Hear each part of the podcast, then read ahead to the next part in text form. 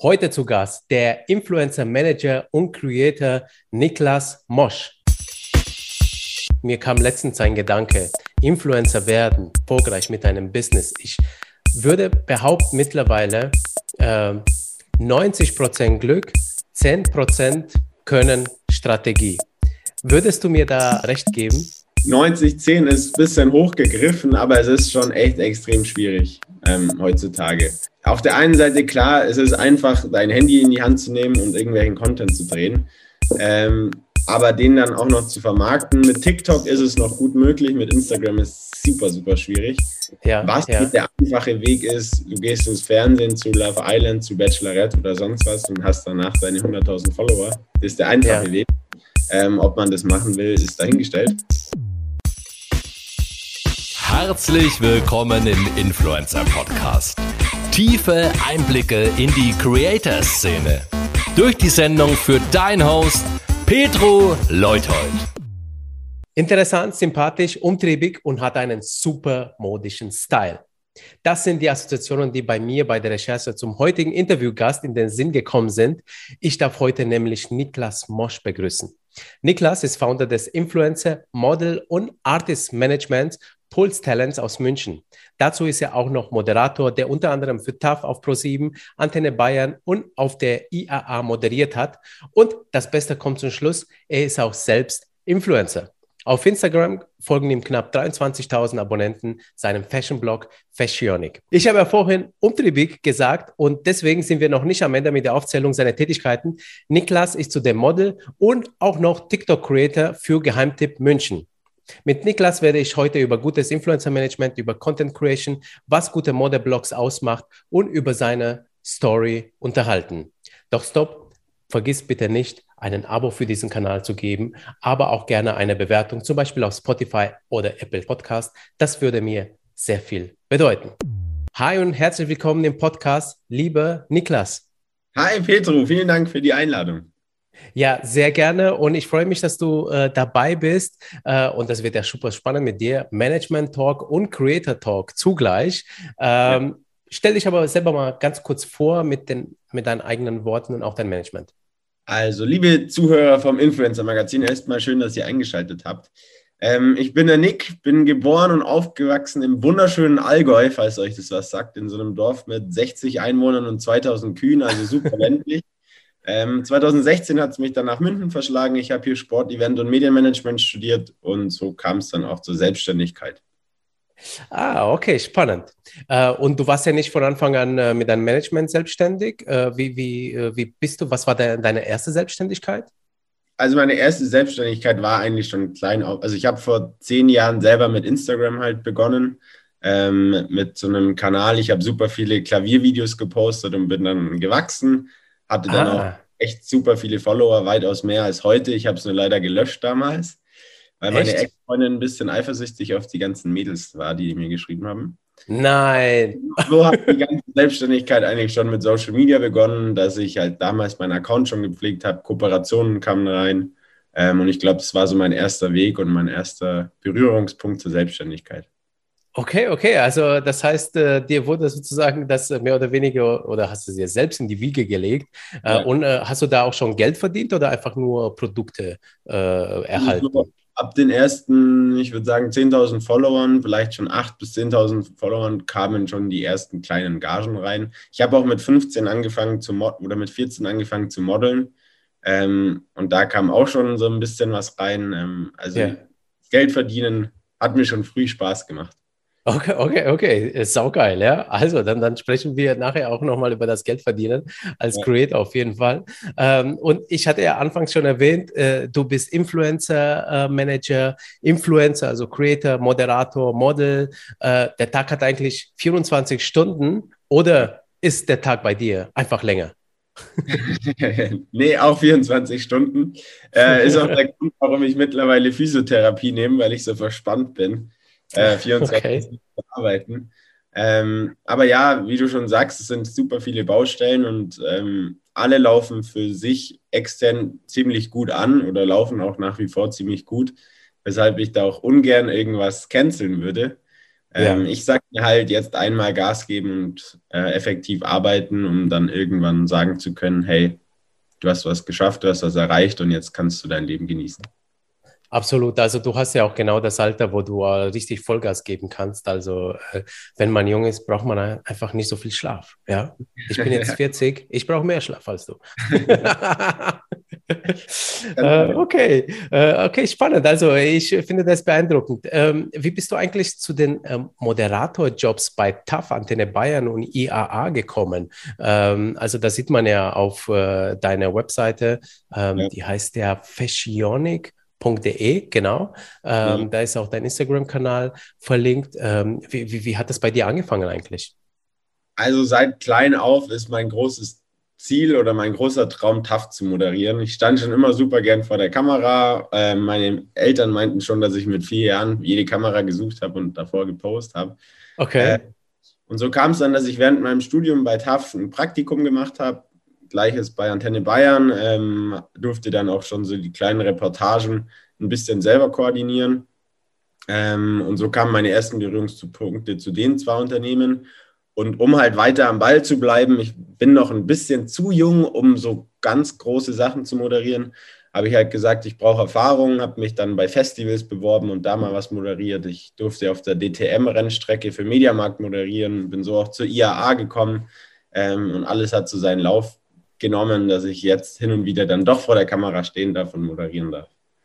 Ah, okay, okay, oh, Sp spannend. Äh, und was schwer dann äh, eigentlich äh, bei Pro7 reinzukommen? Ich glaube, das ist nämlich gerade tough Pro7, Traum für viele junge Leute, die in die Medien reinschaffen wollen. Ja, also da muss ich sagen, ich habe Glück, dass meine Uni, meine damalige Uni super gut vernetzt war und wir hatten ja. so einen ähm, Präsentationstag und da war der TAF-Moderator für die Online-Kanäle da und so konnte ich mich austauschen und es war mein großer Benefit. Zudem, es bewerben okay. sich mehr Damen bei äh, Redaktionen bei ProSieben als Herren und da hatte ich dann nochmal einen kleinen Vorteil. Ah, okay, okay, okay. Ja, und ist dein Traum immer noch, TAF-Moderator zu werden? So täglich vor der Kamera zu stehen? Nach wie vor. Also ich bin super gern Unternehmer und ich leite auch gerne meine anderen Projekte, aber so mein Ziel sehr klein auf ist es, tough zu moderieren und da werde ich festhalten und ich hoffe, dass es irgendwann klappt. Also Niklas, ich hoffe auch, dass ich dich bald dann auf Pro7 äh, äh, als Moderator sehe äh, für TAF, äh, auf jeden Fall. Ähm, also die Attitüde hast du, du bist auch ein super sympathischer, äh, äh, attraktiver Kerl. Ähm, sprich nichts dagegen. Pro7 Management, Niklas ist am Start.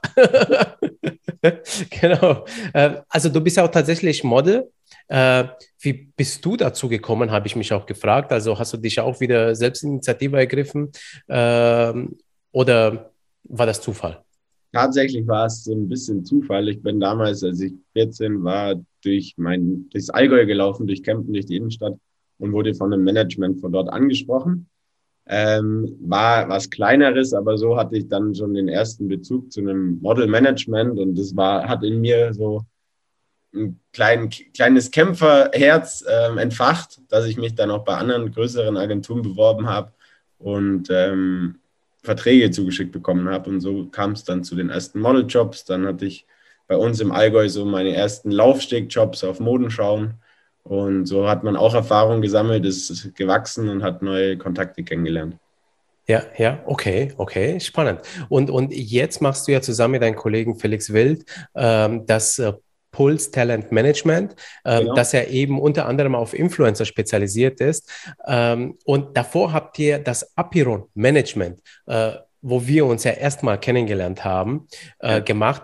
Äh, wie bist du denn dann zum Management gekommen oder ihr zusammen mit äh, Felix? Ähm, wie, wie, habt ihr das Management gegründet? Aus welcher Idee heraus?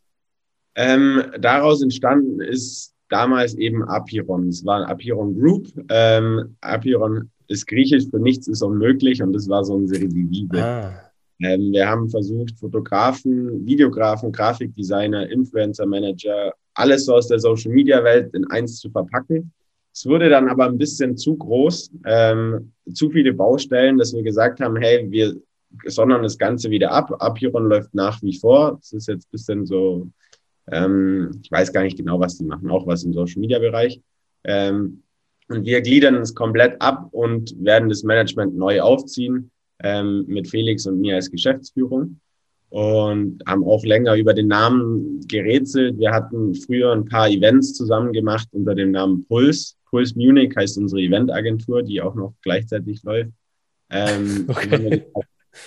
wieso verbinden wir das Ganze nicht und nennen uns Puls Talents und können ja. unsere ganzen Talents, Fotografen, DJs, Influencer, Models, was wir alles unter Vertrag haben, mit unseren Events verknüpfen. Wir haben jetzt große Puls Munich Events, auf denen halt eben alle unsere Talents auch immer da sind. Wir können das Ganze verbinden, dass wir Fotografen haben, die das Ganze mitfotografieren, Videografen, die es filmen, Influencer, die unsere, ja, unsere Events bewerben können. Also so haben wir eine ganz gute Synergie erschaffen, um alles zu verbinden. Ja, das ist aber echt krass, was du da äh, äh, aufgebaut hast, beziehungsweise auch mit der Eventagentur. Äh, Im Prinzip hast du äh, das Potenzial, eine ganze Medienmarke zu schaffen. Wenn, wenn, also jetzt mal so, so, wo du mir das erzählst und aus der Vogelsperspektive betrachtet, ähm, du hast ja äh, die Technik, du hast die Events, die Bühne sozusagen und du hast die Creator. Äh, eigentlich könntest du ja auch noch zusätzlich zu Events noch eine Medienmarke machen, so à la Red Bull Sports, aber vielleicht in einem anderen Bereich. Ist, hast du daran mal gedacht? Nee, aber nehme ich jetzt auf jeden Fall mit. ja, genau.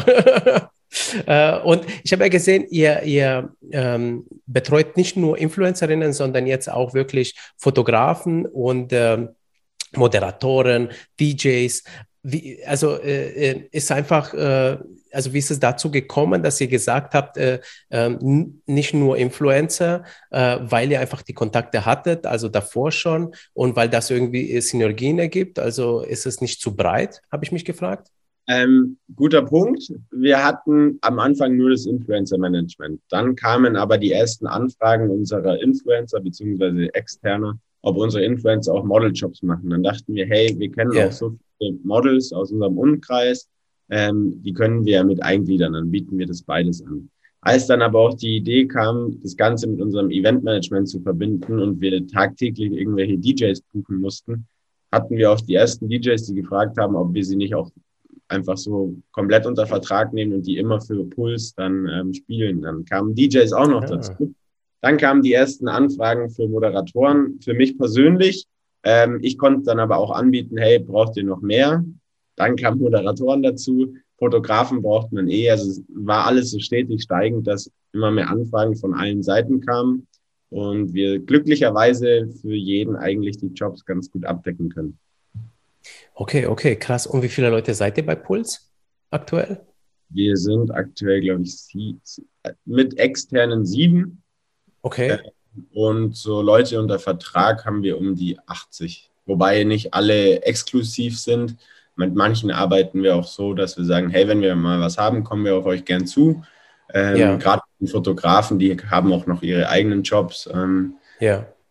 Aber das aber, läuft gut. Ja, und, und das, ihr vermittelt also nicht nur für eure Events, sondern wirklich auch an äh, andere Unternehmen, die Influencer, dass ihr Influencer-Kampagnen dann äh, wirklich macht, die empfiehlt. Ja. Ja. Okay, okay. Äh, ist spannend, also, also äh, krass. Also ich sehe auch gerade, ihr habt ja auch ähm, äh, ähm, hier. Ach so, nee, das ist ich. Ah, ich habe gedacht, ihr habt von Antenne Bayern jemand, aber das ist ein Fotograf, den Adrian Beck. Genau, der Adrian Beck, der hat für Antenne Bayern die Kampagne mit Wolfgang Leikamoser und Indra geshootet. Okay, okay, äh, sehr cool. Hammer. Ähm, und äh, bevor äh, wir uns jetzt noch auf äh, das Influencer-Management vertiefen, ich habe ja mal in äh, der Folge 29 gesagt, da habe ich äh, Cosima Kissel interviewt, ähm, dass sie die vielleicht jüngste Influencer-Managerin Deutschlands ist mit 22 Jahren. Äh, ich hoffe, du hast vorhin nicht schon dein Alter erwähnt und ich habe es überhört. Wie alt bist du denn? 25. Siehst 25. Sie, sie ist die Jüngste, immer noch. Okay. Jedenfalls die Influencer-Podcast gesprochen hat. Die anderen kenne ich jetzt nicht. Äh, alles klar. Also zurück äh, zu gutes Artist Management. Was macht denn für dich denn gutes Artist Management aus? Ähm, vor allem die Selektion zwischen guten Influencern und nicht so guten. Also, dass man schon direkt am Anfang ein Auge für hat, ob dieser Influencer zum einen echte Zahlen hat, ähm, zum einen auch wirklich, dass man mit demjenigen arbeiten kann. Es kann sein, dass Influencer 100.000 Follower haben, aber die ja. Reichweite so verstreut ist, dass die Abonnenten aus Puerto Rico, aus Brasilien, aus Kanada kommen, dass man einfach die Zahlen nicht ganz gut verwerten kann. Also gerade in Deutschland ist es den eigentlich 80 Prozent der Unternehmen extrem wichtig, dass halt die deutsche Reichweite hoch ist. Ähm, mhm. auch, wenn man einen Influencer bezahlt und der irgendeine Kampagne für jemanden hat, dass man auch das deutsche Publikum ja, greift. Es kann bei Influencern oft der Fall sein, dass die auf diese Explore-Page landen ähm, und dann super groß werden, aber halt, wie gesagt, diese Reichweite weltweit ist und dann bringt es nicht so ganz viel. Das ist auf jeden Fall ein Punkt, den man, glaube ich, direkt erkennen sollte als ein guter Influencer-Manager, der okay. ein tolles Spiel hat und wäre eher nicht so. Ja, damit du eben als äh, Management auch die Influencer vermarkten kannst, richtig. Also genau, sprich, dass, dass du auch Aufträge dann generieren kannst. Ja, ja. dass man leere Versprechen macht, dass man irgendwas machen kann, was dann am Ende nicht klappt ähm, und beide ja. Seiten unzufrieden sind. Und es ist natürlich ein riesen Zeitersparnis, wenn man sich gar nicht erst den Act gibt, ähm, mit solchen Influencern ewig in Vertragsverhandlungen zu gehen, dann die zu promoten, zu versuchen, da irgendwas an Land zu ziehen wenn man schon im Vorhinein weiß, hey, es wird echt ziemlich schwierig. Ja, ja. Muss man denn als Content Creator ein Management haben, um dann im Business Erfolg zu haben oder sich überhaupt ein Business aufzubauen? Müssen nicht am Anfang. Ähm, irgendwann ist einfach nach außen, wenn man Management hat, wirkt einfach viel kredibiler. Ähm, du hast einfach ein Standing, wenn du ein Management hinter dir hast. Zudem kannst du gar nicht alle E-Mails beantworten, die am Tag reinkommen. Also es ist auch für dich als Influencer ab einer gewissen Größe einfach eine Zeitersparnis. Und ähm, auch diese Gagenverhandlungen, ich meine, die Manager wissen, was sie ungefähr verhandeln können.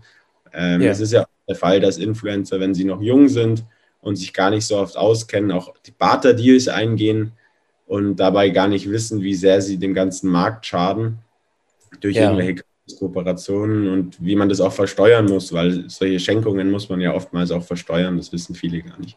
Ja, ja. Übrigens dazu gibt es auch äh, äh, zwei Folgen, äh, auch in dem Podcast, einmal mit Daniel Thien, der erzählt äh, genau, wie man das aufbauen muss, dass äh, der ist Steuerberater, äh, dass es sauber ist mit diesen Barter-Deals. Ähm, äh, ja, auf jeden Fall. Und dann gibt es noch eine Folge ähm, von dem äh, Steuer, ähm, ähm, Steuerservice von Contest äh, mit äh, Melchior Neumann und da geht es auch über Steuern und Gewerbeanmeldung. Äh, mhm. Kann ich auch nur empfehlen, den Leuten, die jetzt gerade. Gebe ich mal meinen jüngeren Talent weiter, sollen sie anhören. Ja, die sind super ausführlich, die Folgen. Also ist schon fast wie eine Schulung. Also ne? Herzensempfehlung. Ähm, was sind denn die ersten Signale, ähm, die äh, ein Content, auf die ein Content Creator äh, achten sollte, ähm, wo er sich dann bewusst werden kann, dass er ein Management braucht? Die ersten Signale sind, wenn du am Tag schon zehn E-Mails bekommst und gar nicht genau weißt, was du jetzt antworten sollst, ähm, wie viel man da verlangen kann. Ähm, aber auch wenn man einfach eine gewissen, gewisse Außenpräsenz haben möchte, wenn man auch mal auf irgendwelche Presseevents gehen will, auf Red Carpet, ähm, da ist es einfach einfacher, mit einem Management zu arbeiten, die das alles eben schon seit Monaten oder Jahren machen, sich da ein bisschen auskennen. Ja. Ähm, und so kann man auch, glaube ich, langfristig besser wachsen, sich besser connecten und austauschen mit anderen Influencern. Worauf man auch immer achten kann, ist, in diesem Management sind die Talents und Influencer ähnlich zu dem Content, den ich mache. Kann ich mich da intern auch nochmal vernetzen? Bringt mir das was? Ähm, also es sind so Anzeichen und Faktoren, wo man sich überlegen kann, ob man Management dazu fügt. Okay. Und äh, dann äh, gibt es ja so Plattformen wie HiShareThat oder Richiro ähm, ja. oder Ecolot ähm, ähm, und auf die sich Creatorinnen auch selber anmelden können, Aufträge ja. äh, zu kommen, äh, ohne ein äh, Management. Was würdest du denn sagen? Was ist denn der Unterschied tatsächlich zwischen solchen Plattformen und ein Management aus deiner Sicht? Also ein Management kümmert sich schon um ganz, also Man Ecolot beispielsweise gibt ja einfach eine Zahl vor, hey, hier kannst du dich bewerben, das ist das Briefing, hier, das ist die Gage, that's it. Ein Management mhm. kümmert sich einfach um dich persönlich viel mehr darum, ähm, dieses Briefing aufzuteilen, das alles zu erklären, nochmal andere Gagen aufzufassen und auch für dich zu verhandeln, warum du jetzt nicht nur 200 Euro für den Post bekommen solltest, sondern 450 Euro. Ähm, ja. Und es ist halt einfach nicht so vorhergegeben. Und Management kennt halt die Partner meistens auch ein bisschen persönlicher, ähm, würde dir auch Empfehlungen geben. Viele Influencer starten am Anfang beispielsweise jetzt nach wie vor bei Ecolot, ähm, sich anzumelden. Da ist eine Kooperation mit einer Finanz, mit einem Finanzunternehmen. Da stehen 300 Euro dran und die denken sich, hey geil, ich kann 300 Euro verdienen, egal ob das zu meinem Content passt oder nicht. Ja. Äh, Management würde mich auch beraten und sagen, hey, ich weiß nicht, ob das so gut für deinen Content ist. 300 Euro sind mal dahingestellt, aber denk mal langfristig, lass lieber mit dem Partner arbeiten, vielleicht verdienst du hier weniger, aber es bringt dir mehr. Also auch so ein bisschen auf dich achten und auf dein Content achten, dass man halt nach wie vor authentisch auf Social Media wird. Ja, ja, das ist auf jeden Fall ein sehr, sehr wichtiger Punkt. Also, dass man äh, sich seinen Ruf nicht äh, irgendwie ja. selber kaputt macht. Ja, ja. Bei mir Mach selber. Ich habe vor eineinhalb Jahren, als Corona angefangen hat, ähm, hatte ich zu dem Zeitpunkt wenig Influencer-Jobs.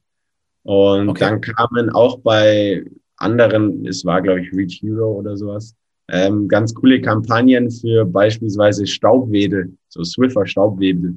Und die haben ja. extrem gut gezahlt, hat aber null zu meinem Content gepasst. Aber ich habe es trotzdem gemacht, weil ich mir dachte, hey, ich muss ja auch irgendwie meine Miete zahlen. Ja. Ähm, kam auf Social Media ganz schlecht an. Ich habe echt viel Negatives bekommen. Von daher, ich kann jedem nur empfehlen, schau ein bisschen darauf, was wirklich zu deinem Content passt und mach nicht mit Staubwedeln irgendwie was rum, was gar nicht zu meinem Modethema passt. Ja, ja. Die, die Leute merken das, wenn es nicht passt. Ja? ja? also wenn das nicht ehrlich meinst. Also gerade weil die dich äh, jeden Tag sehen als Creator. Ne? Und damit, ich glaube, das ist aber auch ein, ein Zeichen, wenn die das auf einmal merken, dass du auch vielleicht eine gute Community eigentlich hast, die dich tatsächlich täglich ja. verfolgen. Ne? Ich bin auch dankbar für solche Sachen, weil das sind auch Learnings für mich und auch langfristig für meine Talents, dass ich weiß, was gut ist und was eher schlecht. Also ich rede ja. auch drüber, dass ich zu dem Zeitpunkt halt einfach das Monetäre eher gesehen habe, als jetzt, dass das zu meinem Content passt. Ja. Ähm, aber da konnte ich auch ein Learning ziehen. Ja, das ist spannend. Und äh, weil wir ja über, über Leistungen gesprochen haben von Management, also äh, welche Leistungen bietet ihr genau euren äh, Talents an bei Puls Talents? Ja, also natürlich sowohl die Vermarktung auf Social Media als auch im echten Leben, sei es jetzt, wenn ein Kooperationspartner uns anfragt, er braucht die und die Influencer, vermitteln wir das. Ähm, wir verwalten aber auch die ganzen E-Mails. Wir nehmen Anfragen von Influencer A und selektieren die an unser komplettes Management. Also daher ergibt sich auch die Synergie, dass jeder immer Aufträge bekommt. Ähm, wir kümmern uns so ein bisschen auch um die Außenwahrnehmung, dass Event-Einladungen sind. Wir laden unsere Talent sowohl auf unsere eigenen Events als Special Guests immer ein, wo sie dann auch zum Teil Free Drinks bekommen, gratis Klamotten und so. Ähm, also immer Benefits haben, aber auch auf die Fashion Week, wenn wir da Kontakte haben. Also ja. wir versuchen die halt so gut wie möglich zu vermarkten, weil, also offen und ehrlich gesprochen, wir verdienen ja auch nur, wenn unsere Influencer groß sind und da verdienen. Also es ist ja ein Geben und Nehmen. Okay, ähm, okay. Und natürlich auch, wenn irgendwie Fragen sind zu, wie man was man besser machen kann und sowas. So ein bisschen Consulting übernehmen wir auch, dass wir die halt beraten. Wir versuchen die untereinander zu vernetzen. Wenn irgendwie Fragen sind, auch ob man mal ein Shooting hier machen kann, versuchen wir mit unseren Fotografen zu vernetzen. Also eigentlich so ein rundum sorglos Paket auf Social Media. Okay, okay. Und äh, die, diese Kooperation mit Fotografen und Influencer, äh, sind die dann, ich sag mal, auf freiwillige, kostenlose Basis eigentlich, wenn ihr das macht? Ähm, und äh, sprich, Gegenleistung ist dann eben, ähm, dass man sich gegenseitig äh, empfiehlt oder die Arbeiten zeigt ähm, oder, oder äh, bezahlen da die Influencer auch für, für solche Shootings? Also unsere Influencer sind bei uns sowieso nur prozentual, die müssen da keinen Fix Gehalt pro Monat zahlen. Ja. Gleich für unsere Fotografen, DJs und alle drum und dran. Ja. Ähm, demnach unser unser, für Puls stehen wir für eine Community. Also wenn du bei uns bist, dann hast du Bock, auch dich zu vernetzen mit anderen Leuten, dich auszutauschen. Ja. Und deshalb stehen unsere Fotografen dafür. Das ist ganz klar geregelt. Wenn unsere Influencer kommen, stehen unsere Influencer zur Verfügung. Wenn unsere Fotografen kommen, stehen die zur Verfügung. Und wir ja, vernetzen die einfach so, dass jeder was davon hat. Unsere Fotografen bekommen Reichweite, bekommen neue Bilder für deren Portfolio Unsere mhm. Influencer bekommen neue Bilder für deren Social Media Account und so hat jeder was davon. Ja, ja, ja. Okay.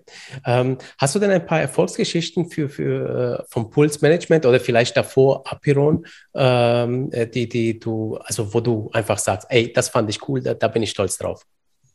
Ähm, ja, da gibt es schon ein paar. Ähm, also beispielsweise Lukas Schmidt äh, ist einer unserer coolen Influencer. Er ist auch Schauspieler ähm, und hat jetzt eine feste Rolle bei alles, was zählt bekommen. Das ist noch unter der Hand. Ich hoffe, dieses Magazin wird nicht bald ausgestrahlt, sondern erst in einer Woche. Ähm, aber das ist ganz cool. Hat, hat jetzt nicht Puls an sich geschafft als Management, sondern er hat es auch über andere Kontakte bekommen, aber das freut mich extrem für ihn. Ja. Ähm, wir arbeiten ganz groß mit, einem, mit dem Robinson Club in Marokko auch zusammen. Da haben wir jetzt einige unserer Influencer auf so ein Celebrity Golf Camp schicken dürfen, die jetzt ah. in Marokko äh, Golf spielen werden, im Robinson Club mit Vollverpflegung, werden eingeflogen. Das läuft über Daniel Buder. Ähm, der organisiert dieses Golfcamp und hat ein Vertrauen ja. in uns als, als ähm, Agentur. Und deshalb, ich glaube, vier bis fünf Influencer von uns werden da eingeflogen.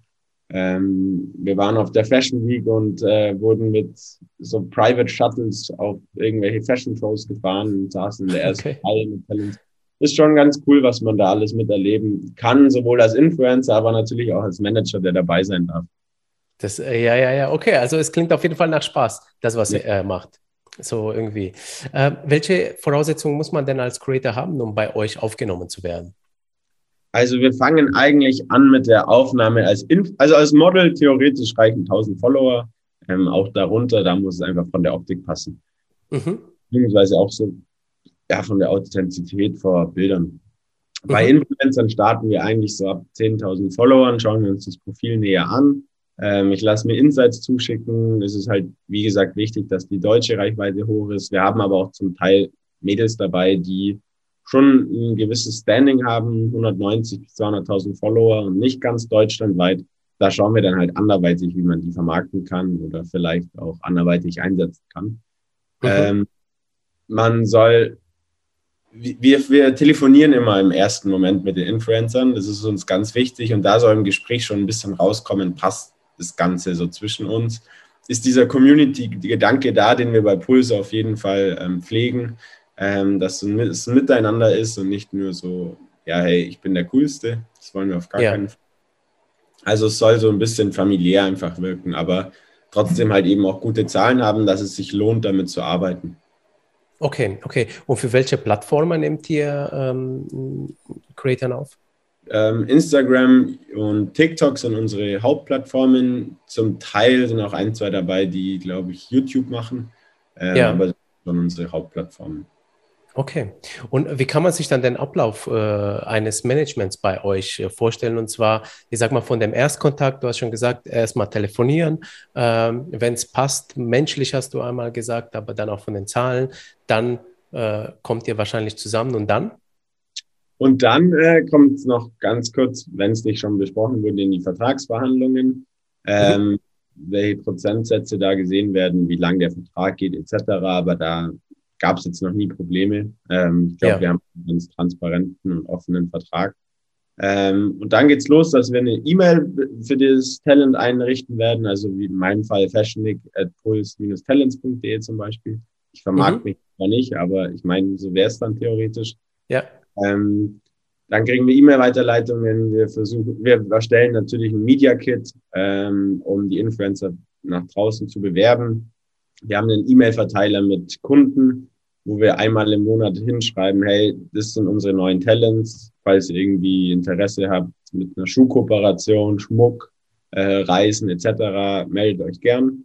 Sie werden auf unserer Webseite www.puls-talents.de gelistet. Ähm, das sind so die ersten Steps, die dann gemacht werden, um unseren neuen Influencer, unser neues Talent nach außen zu zeigen. Okay, okay. Und äh, dann laufend, äh, also ihr kümmert euch einfach um die, die, die äh, laufende Versorgung mit Aufträgen für, für das Talent. Ähm, bespricht ihr auch irgendwie so die Karriere der Talents?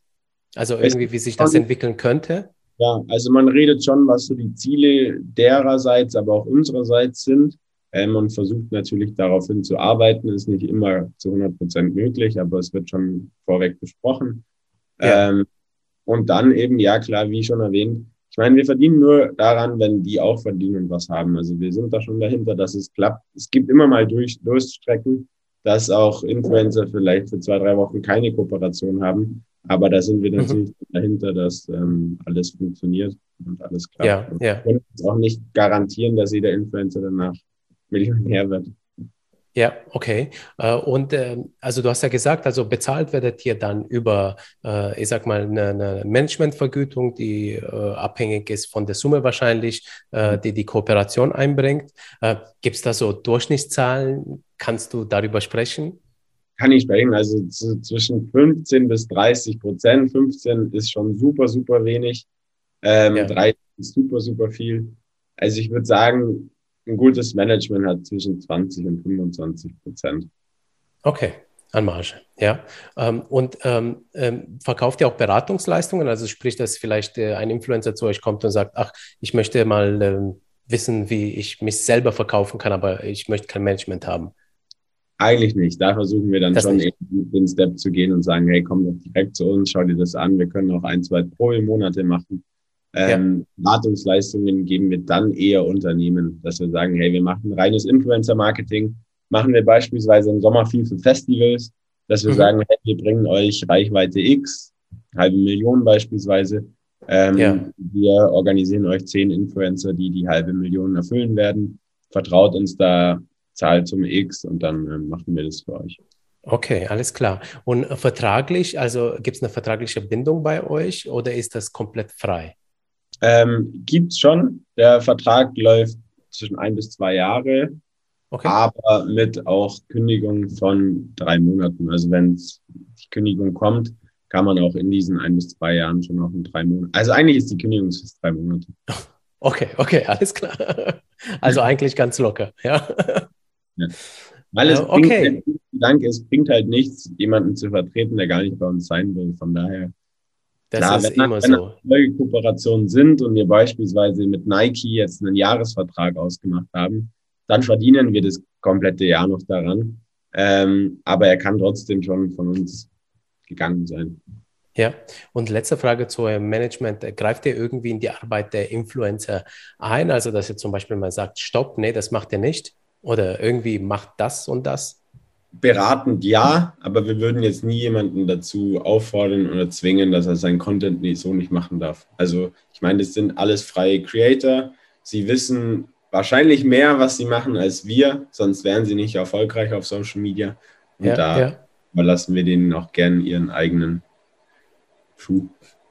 Ja, also spannend, also super spannende Insights. Also danke dir dafür.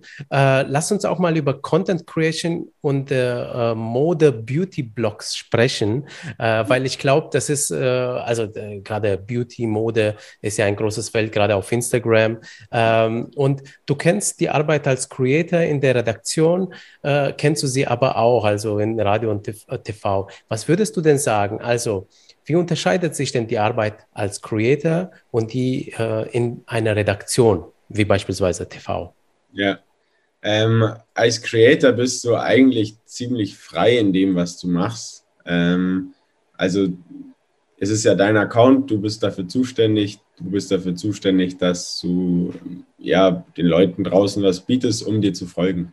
In der Redaktion ist ja meistens schon eigentlich alles so vorhergegeben, dass man seine Themenwelten hat, ähm, weiß, okay, in dieser Woche steht es an, darüber recherchiere ich jetzt ganz groß und berichte darüber. Ähm, also da ist schon so ein bisschen festgehackt.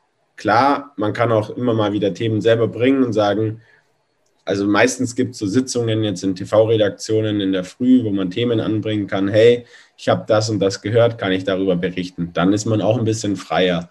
Aber es gibt immer auch Themen, ähm, die abgeklärt werden müssen ähm, und die auch abgearbeitet werden müssen. Also da ist man ein bisschen festgefahrener als jetzt als freier Creator. Ja, okay, okay. Äh, also klingt ein Creator danach, als ob es der bessere Redaktionsjob wäre, weil du einfach frei bist. ja, aber in der Redaktion hast du halt dein festes Gehalt und dein festes Einkommen und weißt, was du am Ende des Monats verdienst. Als Creator, ja, ja du bist selbstständig, selbst und ständig. Also du musst halt schon gucken, dass du am Ende des Monats auch dein, deine Miete zahlen kannst. Dein Geld, äh, genau, genau, ja. Äh, ich habe die Beobachtung gemacht, also äh, beziehungsweise mir kam letztens ein Gedanke, Influencer werden äh, so erfolgreich mit einem Business. Ich würde behaupten mittlerweile 90 ähm, Prozent Glück, 10 Prozent können Strategie. Würdest du mir da äh, recht geben? 90-10 ist ein bisschen hochgegriffen, aber es ist schon echt extrem schwierig ähm, heutzutage. Auf der einen Seite, klar, es ist einfach, dein Handy in die Hand zu nehmen und irgendwelchen Content zu drehen. Ähm, aber den dann auch noch zu vermarkten. Mit TikTok ist es noch gut möglich, mit Instagram ist es super, super schwierig. Ja, was ja. der einfache Weg ist, du gehst ins Fernsehen zu Love Island, zu Bachelorette oder sonst was und hast danach deine 100.000 Follower. Das ist der einfache ja. Weg. Ähm, ob man das machen will, ist dahingestellt. Aber mit TikTok ist es schon noch möglich, Reichweite aufzubauen. Instagram ist super schwierig, wenn man nicht irgendwie von einer Kylie Jenner gepostet wird oder von einem Jaden Smith oder so. Ja, ja. Und, und da sind wir beim Thema Modeblogs und äh, Beautyblogs. Äh, und du sagst es ja, es ist ja sehr, sehr schwierig und mittlerweile gibt es ja wirklich viele Accounts auf Instagram gerade. Äh, was würdest du denn sagen, was machen denn eigentlich erfolgreiche ähm, Beauty-Mode-Blogs aus? Das ist ja auch dein Thema, ne? auch mit Fashionic. Ähm, wie siehst du das? Also du musst auf jeden Fall Mehrwert bieten, den andere nicht bieten. Also irgendwas Besonderes haben. Das wird wahrscheinlich jeder sagen und es klingt so einfach, aber das ist schon der Fall. Ähm, und ein großer Punkt bei denjenigen, die echt groß sind und schon ein bisschen älter, ist einfach, sie sind seit Tag eins dabei. Also es war ein großer Vorteil, wenn man früh mit Social Media begonnen hat, weil da noch der Algorithmus ganz anders gespielt hat. Du wurdest mehr ausgestrahlt, ähm, dein Account wurde früher schon gepusht und du bist da gewachsen. Heutzutage zu wachsen, man sieht es an den Elevator Boys, das geht halt einfach über TikTok. Man sieht es an irgendwelchen anderen Creatoren, die über TikTok halt alles dann auf Instagram rüberziehen. Rein ja. auf Instagram zu wachsen, ist eigentlich nur noch durch Reels möglich, würde ich behaupten. Ähm, Videocontent ist key aktuell. Ähm, ja. Da irgendwas Catchiges, was man so halt nicht so häufig sieht. Ja, aber la lass uns auf das Thema Mehrwert nochmal, und zwar in Verbindung mit Modeblogs, ja, und Beautyblogs, äh, weil das sieht ja, ich sag mal, von, von außen, wenn man da drauf schaut, ja, dann sieht man halt, okay, das sind ein paar Jungs, ein paar Mädels, die stellen einfach Mode da, ja, irgendwie stellen sich da, irgendwie äh, machen äh, ein paar Fotos, ein paar Videos ähm, und ich glaube, viele da draußen denken sich, also äh, was ist denn bei dem einen anders als beim anderen, weil äh, oftmals sind die Kanäle auch äh, so, so, ja, vergleichbar. Äh, manchmal könnte man auch denken, man kann sie eins mit dem anderen ersetzen. Wo ist denn der, die genaue Qualität der Mehrwert? Also bei so einem Modeblog, wo, wo kann man denn den Unterschied machen, dass man sagt, ey, yes, jetzt kann ich ein paar Leute für mich äh, begeistern? Und da kommt der Faktor Glück ins Spiel. Also der Instagram-Algorithmus ist schon echt untriebig, wie du vorhin gesagt hast, ähm, und schwierig einzuschätzen. Es kann sein, dass du von heute auf plötzlich, ich habe einen Freund hier in München, der, bei dem ich schon immer gesagt habe, hey, du wirst irgendwann mit Social Media erfolgreich. Und der hatte immer seine 2.000, 3.000 Follower. Und plötzlich wurde er auf der Explore-Page angezeigt. Seine Bilder haben bei 3.000, 4.000 Followern 20.000 Likes bekommen und der schießt durch die Decke und macht in einer Woche seine 10.000 Abonnenten. Ähm, ja. Also es ist einfach stetiges Dranbleiben. Ich glaube, der Algorithmus erkennt auch, wenn man einfach stetig postet und ja, es ist schon auch großteils Glück heutzutage, dass man da ausgestrahlt wird. Und ja. Lass uns mal dein Beispiel von den Elevator Boys nehmen, weil das, das äh, fand ich auch tatsächlich spannend, also wie, wie gehypt die auf einmal wurden. Ähm, äh, zum einen, du könntest auch so ein Elevator Boy. Äh, warst du auch Teil davon? Nee, ne? Ich bin, äh, ich bin Gesicht wie die Inspire Man, das Magazin. Ich habe von denen den TikTok-Kanal. Und da moderiere ich beziehungsweise interviewe ich die Elevator Boys hin und wieder. Ja. Äh, und da haben mir schon ein paar gesagt, ich würde ganz gut reinpassen, aber nee, ich bin da nicht dabei. Also, dann habe ich es äh, bestätigt. Aber was meinst du, warum sind die so erfolgreich? Weil die sich gegenseitig pushen ähm, oder weil sie einfach irgendwie, ich sag mal, ihre Art haben, sich so zu präsentieren? Ich sag mal, die, die, die äh, Erwachsenen würden sagen, naja, also, pff, ja, so. also, mit, mit, ja, mit die haben einfach den Puls der Zeit zu dem Zeitpunkt erwischt. Die wussten, wie ja. TikTok funktioniert. Ähm, die wussten, dass die Zuschauer halt 14, 15, 16-jährige Mädels oder auch halt Teenie-Jungs sind. Ja. Haben dann einfach diesen, diesen ja, Boyband-Charakter rübergebracht, wie halt fünf hübsche Jungs ihre Videos machen und einfach nur so in die Kamera lächeln. Ähm, ja. Und das haben sie extrem gut gemacht. Plus, sie haben die ganzen Trends immer mit aufgenommen. Es ist wichtig, Trendmusik mit aufzunehmen. Und die haben einfach ja. alles in dem Punkt richtig gemacht und verdienen sich jetzt ein goldenes Näschen. Ja, ja. Und, und was man, also jetzt Trends Musik. Äh, wie kann man denn in den sozialen Medien die richtige Musik erkennen? Damit beschäftige ich mich jetzt seit äh, äh, so zwei Wochen ungefähr. Äh, wie erkenne ich, weil es soll ja auch äh, ein Faktor für einen Algorithmus sein, Musik, ja. je nachdem, welche du sie nimmst, für die Reels oder für die TikTok-Clips. Ähm, dass, äh, wenn sie trendig beispielsweise ist, habe ich irgendwo gelesen, also wenn du merkst, welche trending sind, dann könnten das äh, dein, dein Postings viraler machen. Also wie, wie findet man denn die richtige Musik? Im Endeffekt, wenn du ein Video erstellst und es hochladen möchtest, werden dir meistens schon fünf bis sechs Musikrichtungen angezeigt. Der Algorithmus erkennt, was gut zu diesem Video passt. Ja. Also ja. da zu nehmen ist nie schlecht. Aber es gibt dann auch einfach nur den Button, dass du die Top Songs auswählst, das sind dann immer die ja. Top in Deutschland. Und das sind eigentlich diejenigen, die aktuell trenden. Also da liegt man nie falsch, wenn man schon einfach auf Instagram oder auf TikTok hört und was die einem vorschlagen, auch annimmt. Okay, okay, alles klar. Ähm, und dann nochmal abschließend das Thema äh, Modeblogs irgendwie noch herauszufinden, was man äh, besonders da machen kann, wie man sich äh, ähm, ähm, irgendwie in Szene setzen kann. Und ich glaube, bei dir etwas gesehen zu haben, weil du präsentierst ja selber teilweise total abgefahrene Mode. Ja? Und es, wie bitte? Jetzt kommt das Bild mit dem Kleid.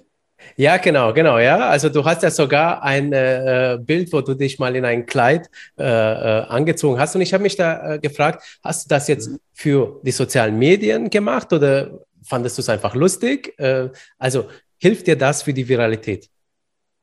Ja, ich glaube schon. Darauf bekommt man auf jeden Fall super viel äh, Feedback und Nachrichten witzigerweise eigentlich zu 90 Prozent Positives, also es kam wenig negativ zurück. Ja, ja. Ähm, du bist halt einfach ein bisschen eigenständig oder ja, du, du sagst halt was aus, was andere sich nicht trauen oder nicht so aussagen. Ja. Ähm, und hier nochmal so ein bisschen den Switch zu machen und aus der Comfortzone raus machen die Elevator Boys auch, die tragen auch Damenkleidung ähm, okay. zum Teil ist auf jeden Fall nicht schlecht, um so ein bisschen nochmal erkannt zu werden auf Social Media. Ja, ja. Also ich, ich fand es total cool, dass du das gemacht hast. Und wie du schon sagst, also äh, es trauen sich nicht viele. Und ich finde es gut, dass du dich da mal getraut hast, weil äh, hey, die Leute sollte, äh, ich finde, ich bin ja selber Kreative, man sollte ja. sich so mental nicht zu sehr einschränken, was äh, das müssen Jungs anziehen mhm. und das müssen Mädels, ja. So, also ich, ich fand super, äh, super sympathisch. Äh, noch eine Frage, und zwar, ich habe ja oft gesehen, dass Jungs es schwerer haben, gerade bei Mode Beauty als Mädels.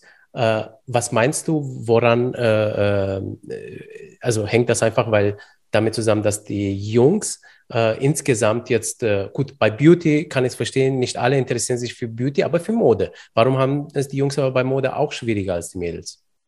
Ähm, also das Ding ist, dass Mädels eher Mädels und Jungs folgen und Jungs ja. folgen halt eher einfach Frauen ähm, und jetzt mhm. nicht anderen Männern ich glaube, das ist einfach so in unserer Natur, dass ein Mann halt ungern irgendeinem anderen Mann theoretisch folgt und sagt, hey, cooler Style. Es ist ja immer noch so, dass sich viele Männer auch nicht trauen, zu ihren Gefühlen jetzt blöd zu stehen.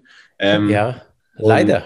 Ja, und einfach sich auch nicht trauen, so offen und ehrlich irgendwie zu sagen, hey, der Mann sieht gut aus, hey, der hat einen coolen Style. Ich glaube, ja. dass das ein großer Punkt ist im Modebereich, wobei sich das auch langsam ändert und Fashion ist schon eigentlich sehr präsent, auch bei den Männern und man kann schon auch sagen, hey, der hat echt einen geilen Style, ich folge dem jetzt mal. Ich glaube, der Wandel kommt langsam, aber ich meine, wir kennen uns Männer, man schaut halt doch lieber ein paar hübsche Mädels auf Instagram an.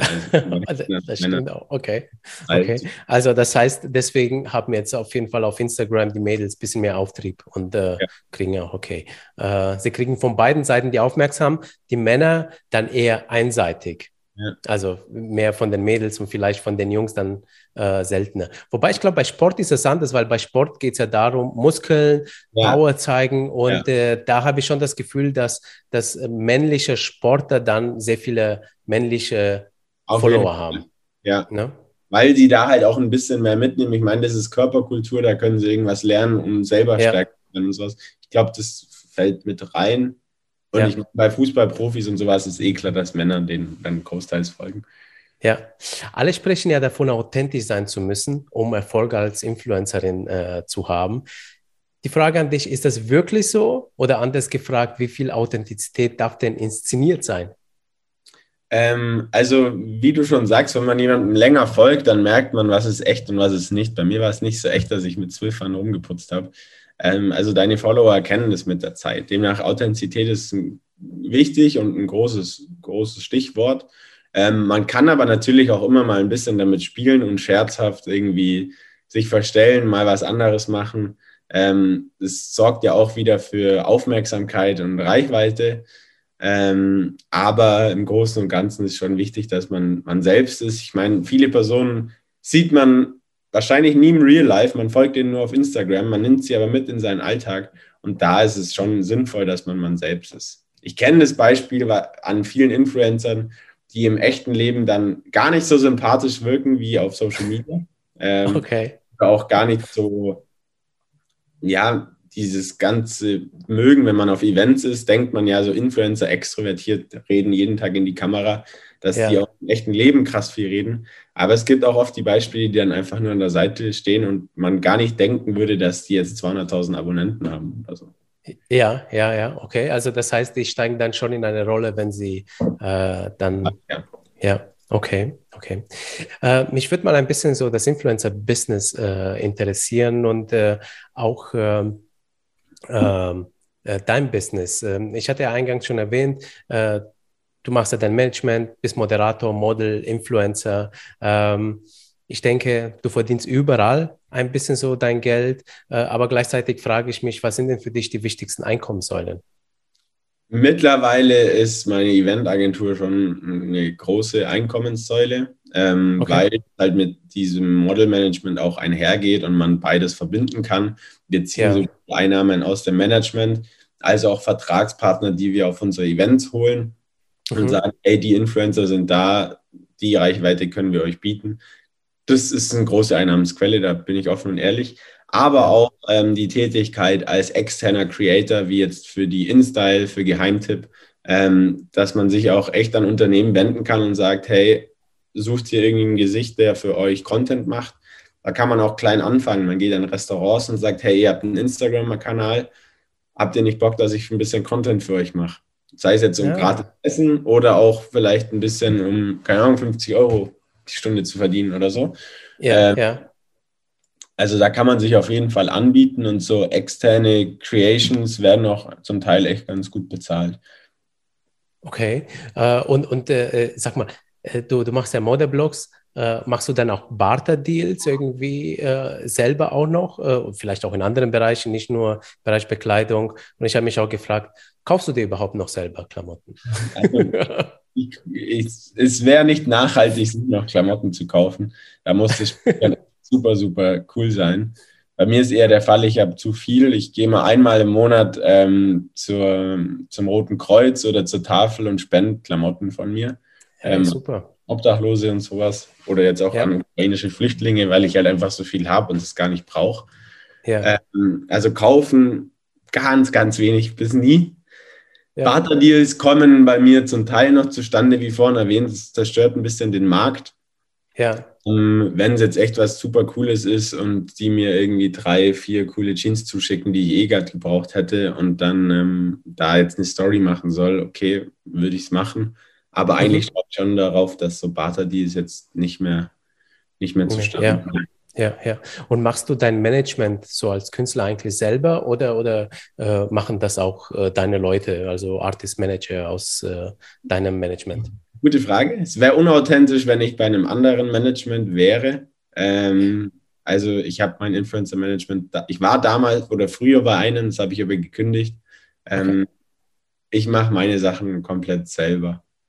Also, also, du bist auch derjenige, der, der äh, die, die Verhandlungen macht, ja, äh, wenn es um deine Person geht. Ja, wenn ich noch die Zeit dafür habe ähm, und selber Kooperationen mache, was nicht mehr so häufig ist wie früher, ähm, mache ich alles selber. Okay. Und planst du irgendwie deine Karriere eigentlich äh, oder, oder machst du das alles äh, spontan aus dem Bauchgefühl? Also du machst ja viele Sachen. Ja, Hast du irgendwie ein ja? Es kommt schon vieles Step by Step, aber mein schlussendliches Ziel ist auf jeden Fall, tough zu moderieren. Ähm, und da tue ich alles dafür. Ähm, die ganzen anderen Sachen laufen super gut und es freut mich, dass ich irgendwelchen Menschen daraus Mehrwert bieten kann, dass ich jetzt auch schon Angestellte habe, denen ich auch irgendwie was zahlen kann ähm, und dass ich anderen halt was bieten kann. Aber jetzt so mein persönliches Ziel ist nach wie vor tough zu moderieren und mein Unternehmertum weiter so beständig zu halten. Und auch werde ich wahrscheinlich auch immer machen, weil da sind einfach die finanziellen Einnahmen so, dass ich ganz gut leben kann. Ähm, aber mein persönliches Ziel ist, irgendwann für TAF vor der Kamera zu stehen. Ich sehe schon, ich mache eine äh, Influencer-Petition und zwar mit dem Titel, Titel Niklas Mosch zum Germany's Next TAF-Moderator. da würde ich unterschreiben. genau. Ah, das wäre doch mal eine witzige Idee. Ähm, und äh, mal jetzt auf die komplette Influencer-Branche äh, gesehen, also Influencer und Business aufbauen. Du hast ja schon gesagt, es ist äh, sehr, sehr schwierig. Äh, ähm, meinst du, es gibt eine typische Karriere, die man als Influencer überhaupt planen kann? Ähm, also kann, kann man die Karriere eines Influencers planen? Ähm, wir haben ja schon gesagt, viel Zufall, aber äh, wenn es da was gäbe, welche Bausteine wären das? Ja, man kann bei manchen, wo man sieht, dass sie jetzt echt am aufstrebenden Ast sind, es schon so ein bisschen in die Wege leiten und was planen, was Sinn macht, welch, mit welchen anderen, beispielsweise TikTokern, man sich austauschen sollte, um da auch nochmal Reichweite zu bekommen. Mhm. Aber es ist schon vieles, ich meine, es ist Social Media. Es kann auch sein, dass morgen Instagram abgeschalten wird und viele ihren Job verlieren. Ähm, also so voraussehend wie jetzt eine Maurerlehre beispielsweise oder ein Einzelhandelskaufmann ist Influencer-Dasein nicht. Ähm, es ist, glaube ich, aber auf jeden Fall spaßiger, das Ganze auszuüben. Ja, ähm, ja. Man kann es so ein bisschen in die Wege leiten, aber ich glaube, so 100% vorhersagen, was passieren wird mit einem, schwierig. Hm, wie, ähm, wie siehst du das eigentlich? Weil du hast ja gesagt, Abhängigkeit von den Portalen. Wie können sich denn da Influencer äh, ver richtig verhalten? Also wenn sie jetzt langfristig irgendwie Content produzieren wollen, ähm, würdest du denn empfehlen, auf mehreren Plattformen zu Fall. sein oder ja? Also mehrere ähm, Plattformen sowieso. Ähm, um einfach überall so ein bisschen Fuß zu fassen. Auch wenn die eine Plattform besser läuft als die andere, Hauptsache man ist ein bisschen vertreten. Ähm, ja. Aber auch langfristig seine Reichweite, wenn man ein gewisses Maß hat, so zu nutzen, dass man auch noch andere Gewerbe aufbaut. Man kennt ja, dass viele Influencer dann beispielsweise eine Schmuckmarke rausbringen oder ja. Sports oder so. Das sind halt einfach so ein paar Dank ja, Denkweisen, dass man auch ein bisschen so das Unternehmerische sieht, seine Reichweite nutzt, ähm, um auch irgendwo selber dann noch ein zweites Bein aufzumachen. Okay, okay. Äh, hilfst du äh, deinen Schützlingen dabei? Also mit, mit eurem Pulsmanagement? Ja, das, das haben wir, äh, ja, ja, wir haben auch ein, zwei Mädels, die schon ihre Schmuckmarken rausgebracht haben, die so ganz solide normal laufen. Also es sind jetzt keine Ausreißer, die jetzt da ihre 100.000 Euro im Jahr verdienen. Ähm, aber einfach, um ein bisschen dran zu bleiben ähm, und denen halt ein bisschen so dabei auch zu helfen. Mhm, okay. Was meinst du, wo steht die Influencer-Branche aktuell aus deiner Sicht? Also wieder aus der Vogelsport-Perspektive gesehen. Ähm, jetzt durch Corona ist sie, glaube ich, wieder gewachsen. Also man sieht das wieder ein bisschen mehr.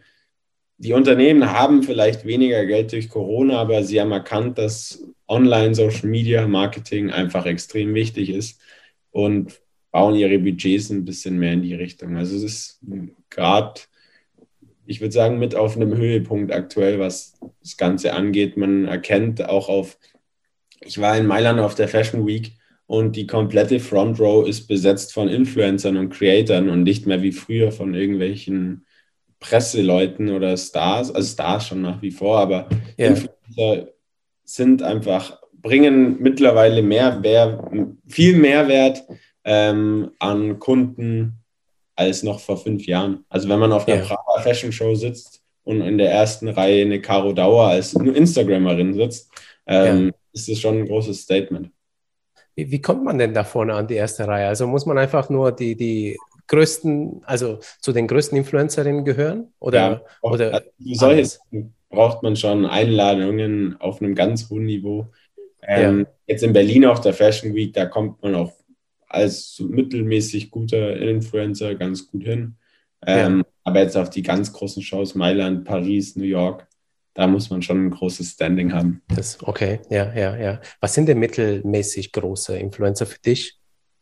Ja, also mit 50 bis 200.000.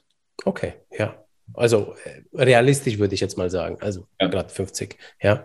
Wie ist es eigentlich mit, weil du vorhin Corona gesagt hast, größer geworden? Ähm, äh, was meinst du post-Corona, nach Corona? Weil, äh, also ich habe beobachtet, in Corona ist ja alles in, hat sich alles in den Medien abgespielt, weil die Leute kommen ja nicht raus. Meinst du, die sind jetzt post-Corona, werden die Leute vielleicht müde, medienmüde äh, und, und äh, damit äh, gehen vielleicht auch die Reichweite ein bisschen in den Keller oder würdest du das gar nicht sagen?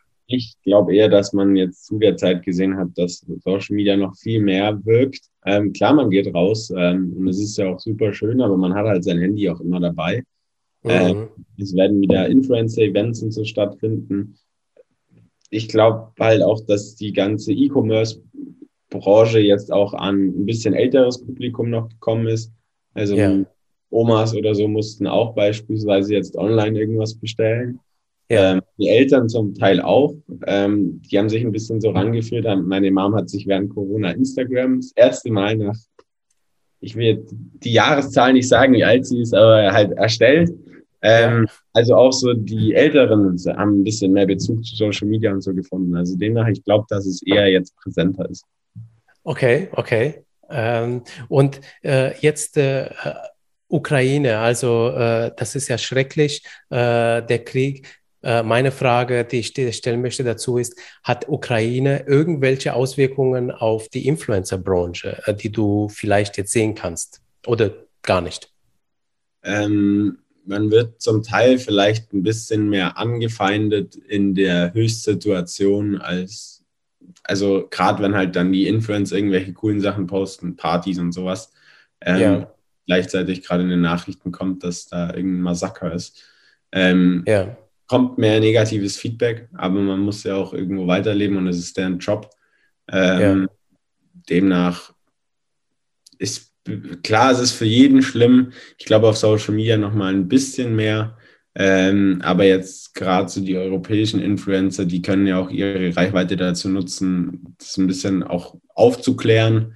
Dafür gibt es auf ja. Instagram extra Sticker, wenn man darüber reden möchte. Und ich machen auch, ja. glaube ich, viele ähm, ja. dass sie der Aufklärung dienen. Die Influencer in Russland, klar, da ist Instagram abgeschaltet, die haben jetzt keine Jobs mehr. Aber ja, das ist ja.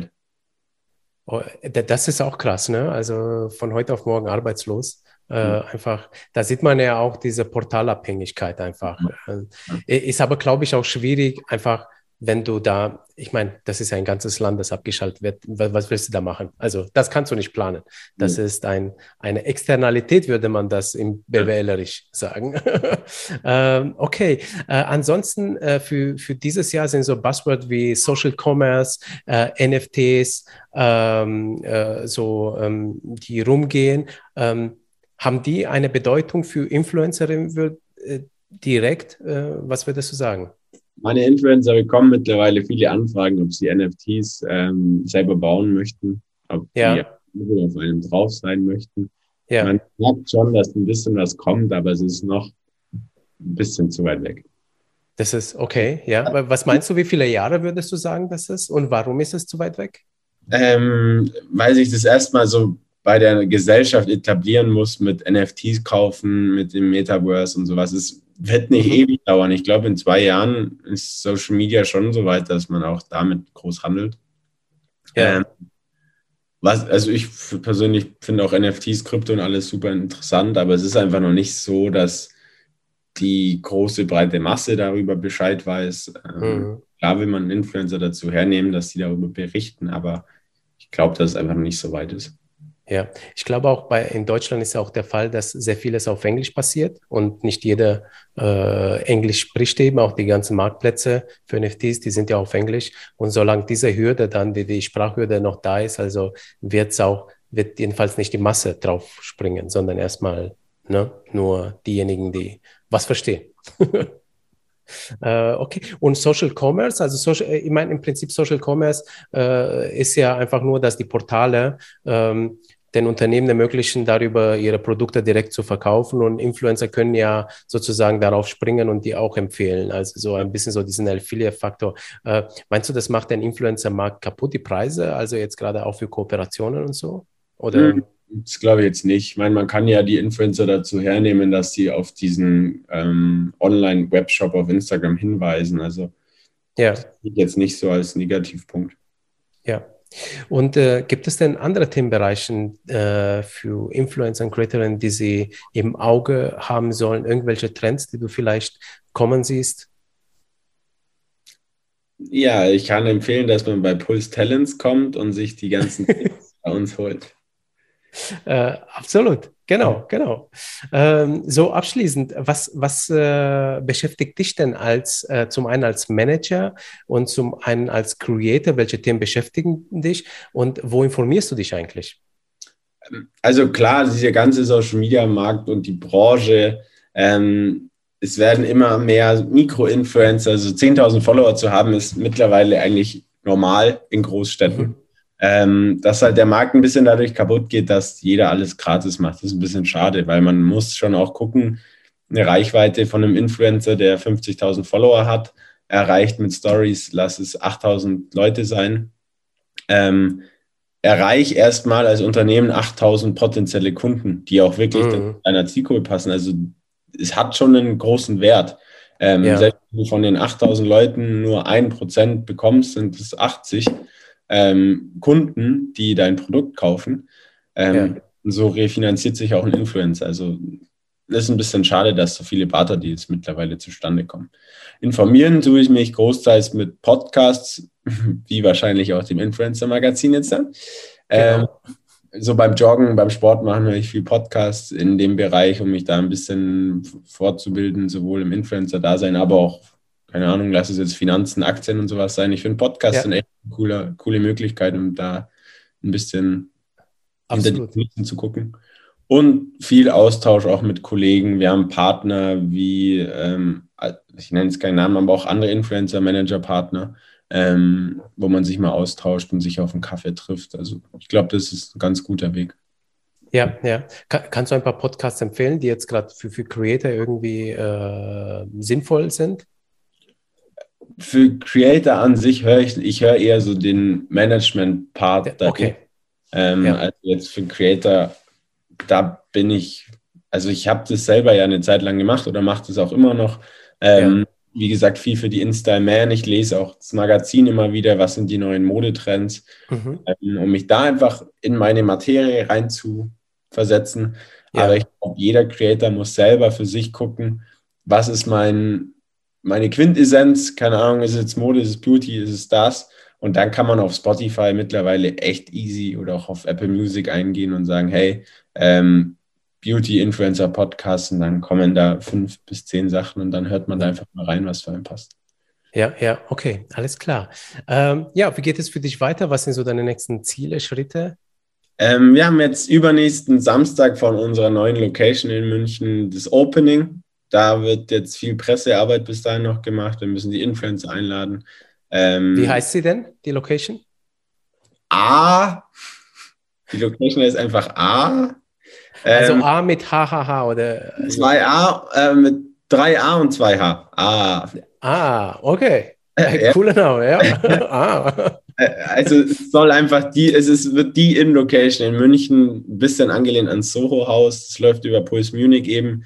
Ähm, okay. Influencer, Models, äh, Fotografen, Künstler, Schauspieler zusammenkommen und da einfach was Cooles auf die Beine stellen. Es wird immer gute Drinks geben, ein bisschen Essen. Wir haben Privatköche, die ähm, für uns kochen. Und es soll so die neue Trendbar in München werden. Ah, okay, cool. Und wo liegt die? Im Werksviertel. Das ist mhm. Ostbahnhof in München. Ah ja, okay. Also ich hatte ja überlegt, wieder mal nach München mit Familie Dann hinzufahren. Dann äh, komme ich auf jeden Fall vorbei. Also äh, da hast du schon mein Wort. Die Frage ist nur, wann wir nach München fahren. Ja, also, du hast äh, Genau, genau. Also ich melde mich auf jeden Fall.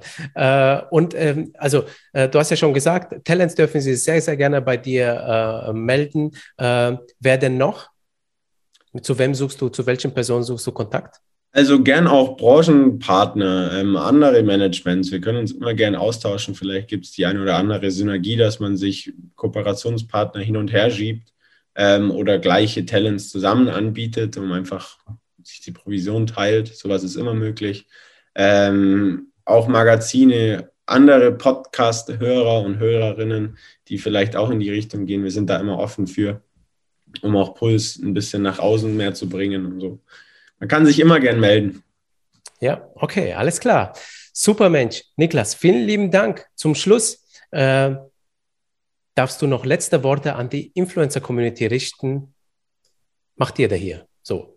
Ja, dann äh, liebe Community vom Influencer-Magazin, cool, dass ihr zugehört habt. Vielen Dank auch Petro an dich, dass du das hier so cool äh, moderiert hast. Ich sehe in dir vielleicht auch einen kleinen Taffen-Moderator. Oh, ähm, danke. Also, das wäre natürlich auch cool, aber ich würde dir den Vortritt geben. danke, danke. Und ich glaube, das machst du viel besser als ich. Schauen wir mal. Und wie erwähnt, meldet euch gerne bei Fragen. Ihr könnt auf Instagram unter Puls Talents oder Puls Munich ähm, sowohl auf der Event-Seite als auch auf der Creator-Seite euch gerne bei uns melden. Ähm, ja, und ich freue mich von dem einen oder anderen zu hören. Ihr könnt ja immer gerne dazu schreiben, dass ihr über das Influencer-Magazin gekommen seid. Dann habe ich da schon den Berührungspunkt. Ja, genau. Sehr gerne. Ja, super. Vielen, Vielen Dank, lieber Niklas, äh, für die schönen letzten Worte. Also ich wünsche dir auf jeden Fall ganz viel Erfolg mit all deinen Projekten. Ähm, ich ich finde es beeindruckend, äh, wie viel du da stemmst und äh, mach das weiter so. Das ist genau das richtige Alter. Ich wünsche dir auch viel Erfolg mit A. Ähm, und ja, wir bleiben ansonsten weiter in Kontakt und wir sehen uns dann hoffentlich irgendwann demnächst im A. ja, perfekt. Cool. Fetu. Genau. Wir sehen uns. Also, alles Gute, ne? Ciao.